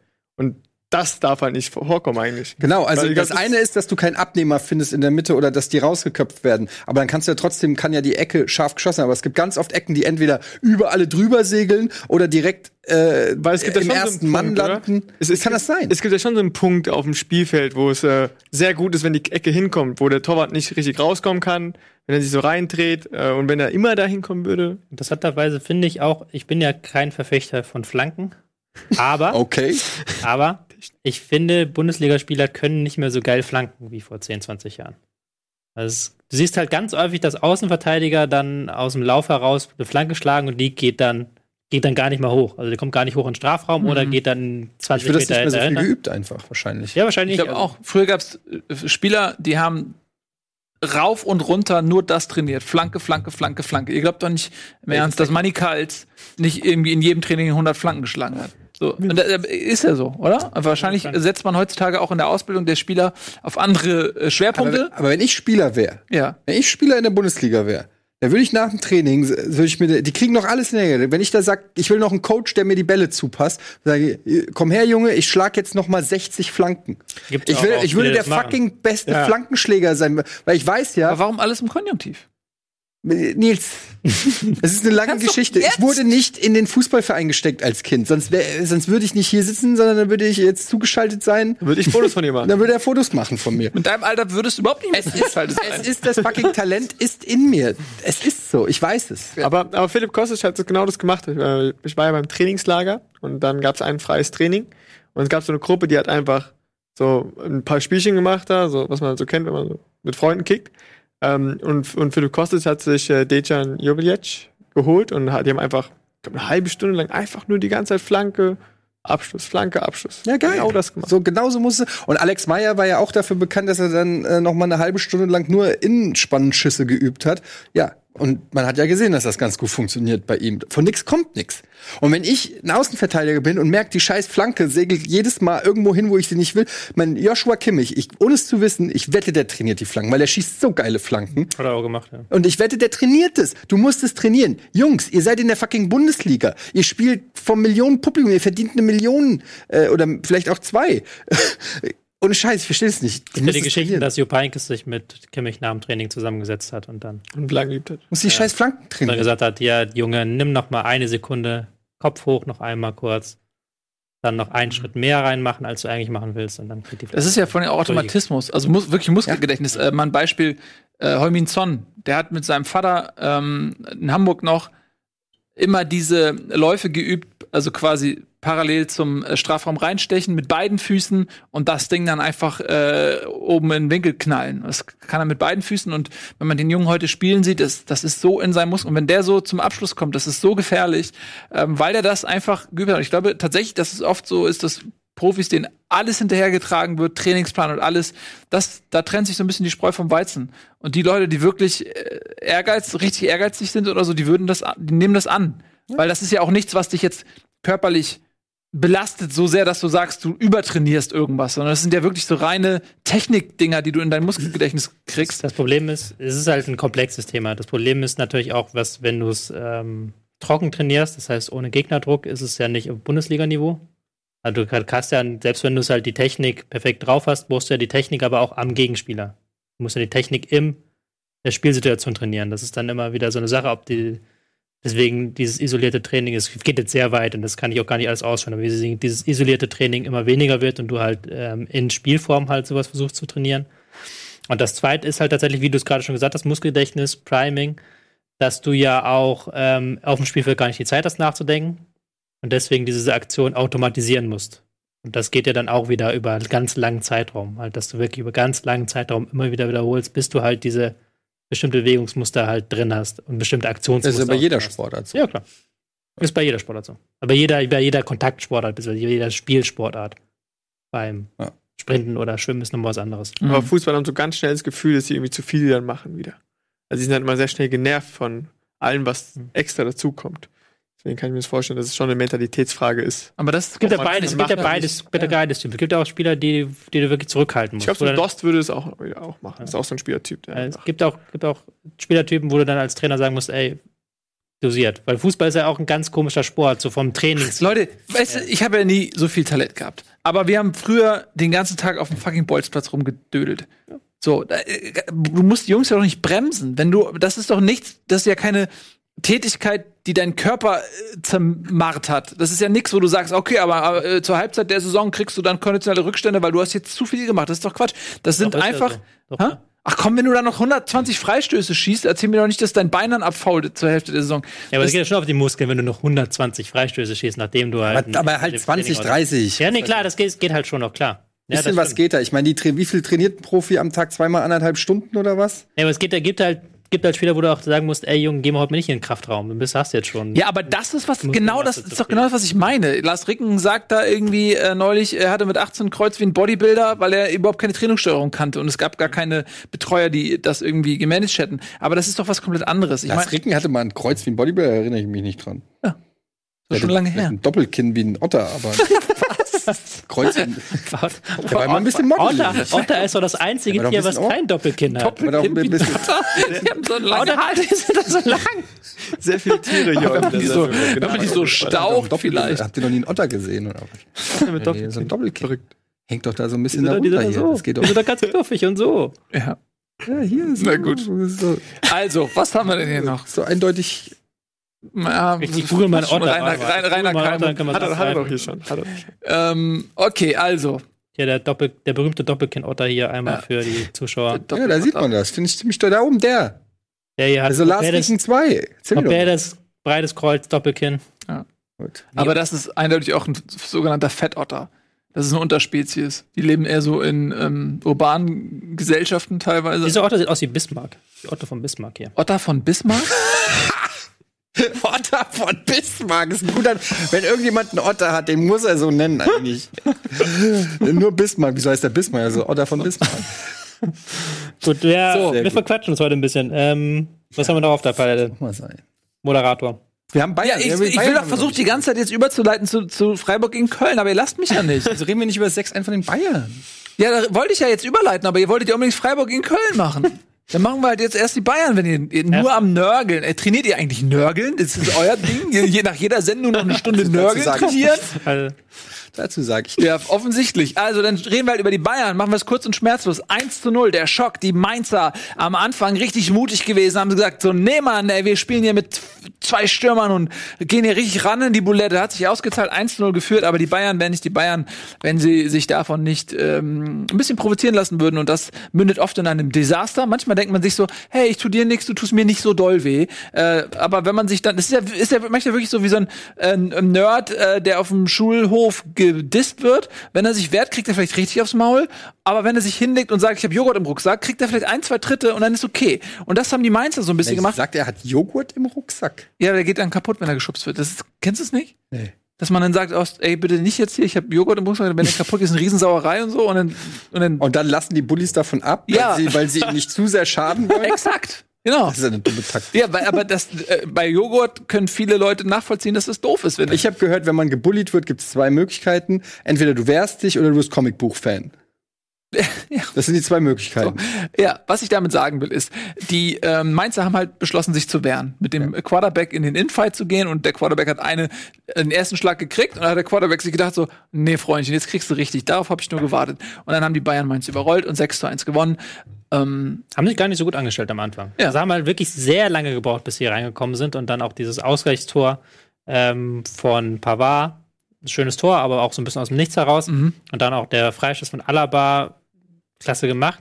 Und so richtig haben es, als dann 2-1 war, dann haben sie richtig aufgedreht. Dann haben sie halt gesagt, dann musste Mainz wieder ein bisschen weiter vorrücken und dann haben sie komplett auseinandergespielt, die, die Bayern. Aber ist jetzt auch, so blöd es klingt nach einem 6-1, erstens war es Mainz, die halt wirklich nicht gut in die Saison gestartet sind, die dann auch komplett psychologisch zusammengebrochen sind, spätestens nach dem 3-1.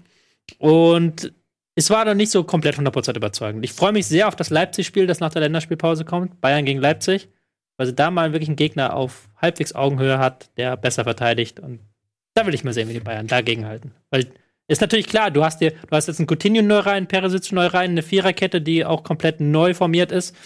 Ähm, dass da noch nicht alles zusammenläuft, muss man auch gar nicht jetzt groß irgendwie Kritik oder sowas machen, sondern das ist halt logisch. Die müssen sich erst noch finden, wir müssen erst noch einspielen. Aber Mainz hat null Punkte, oder?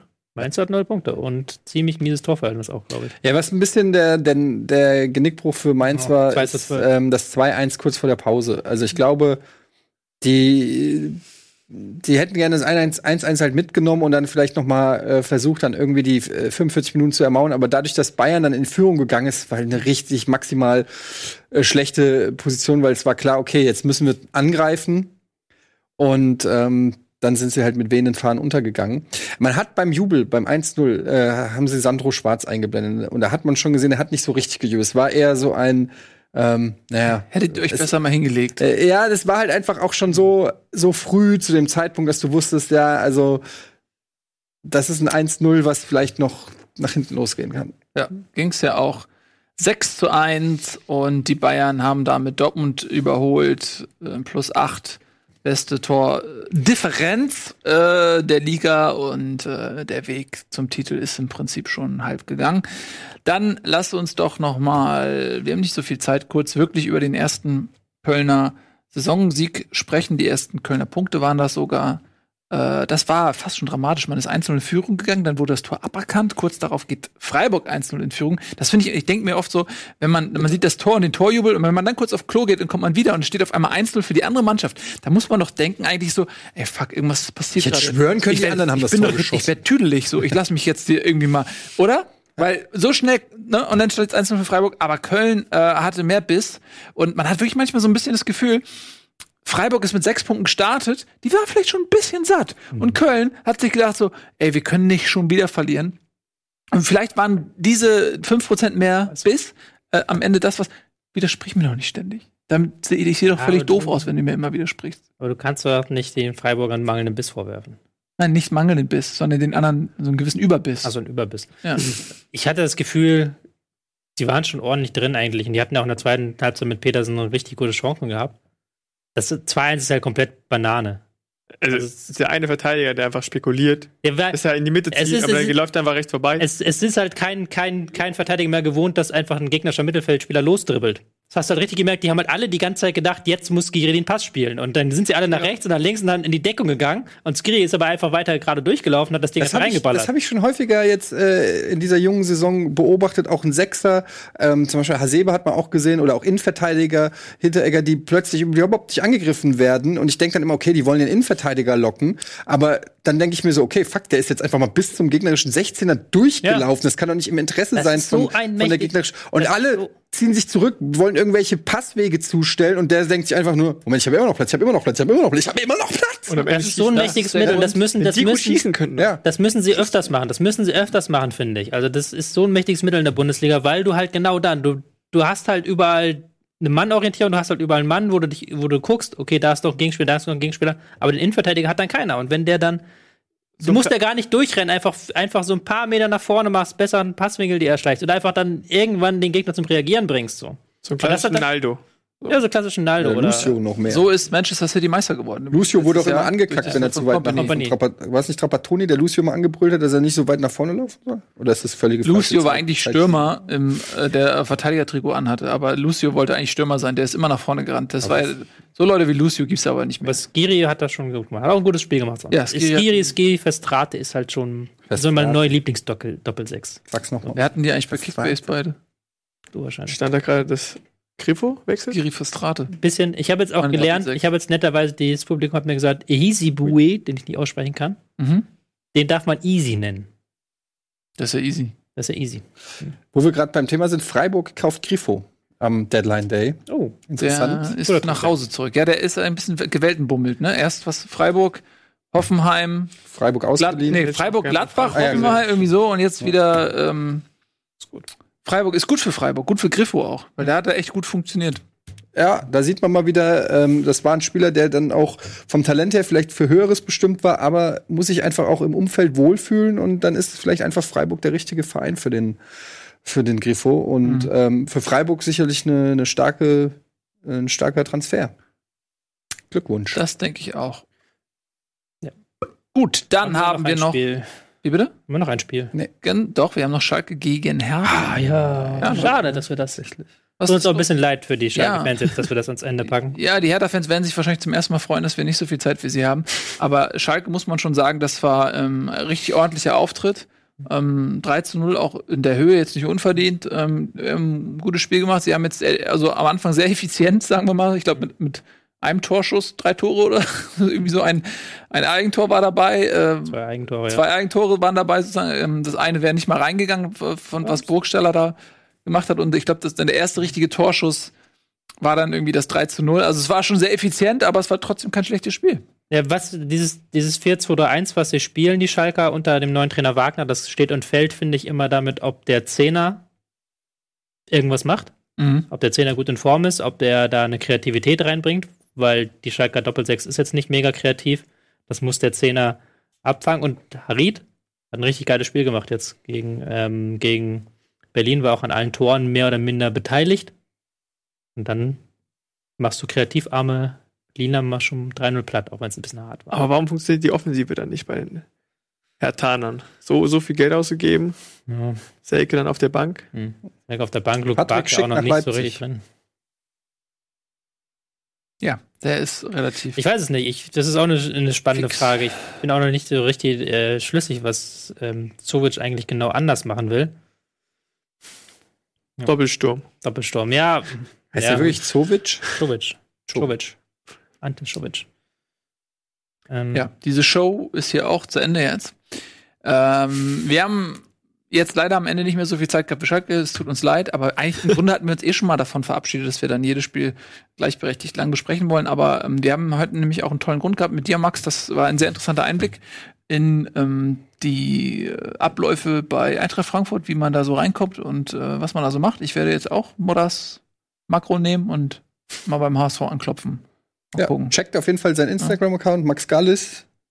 Ne? Heißt er auch so, wie du. Genau. Vielen, vielen Dank, dass ich hier sein durfte.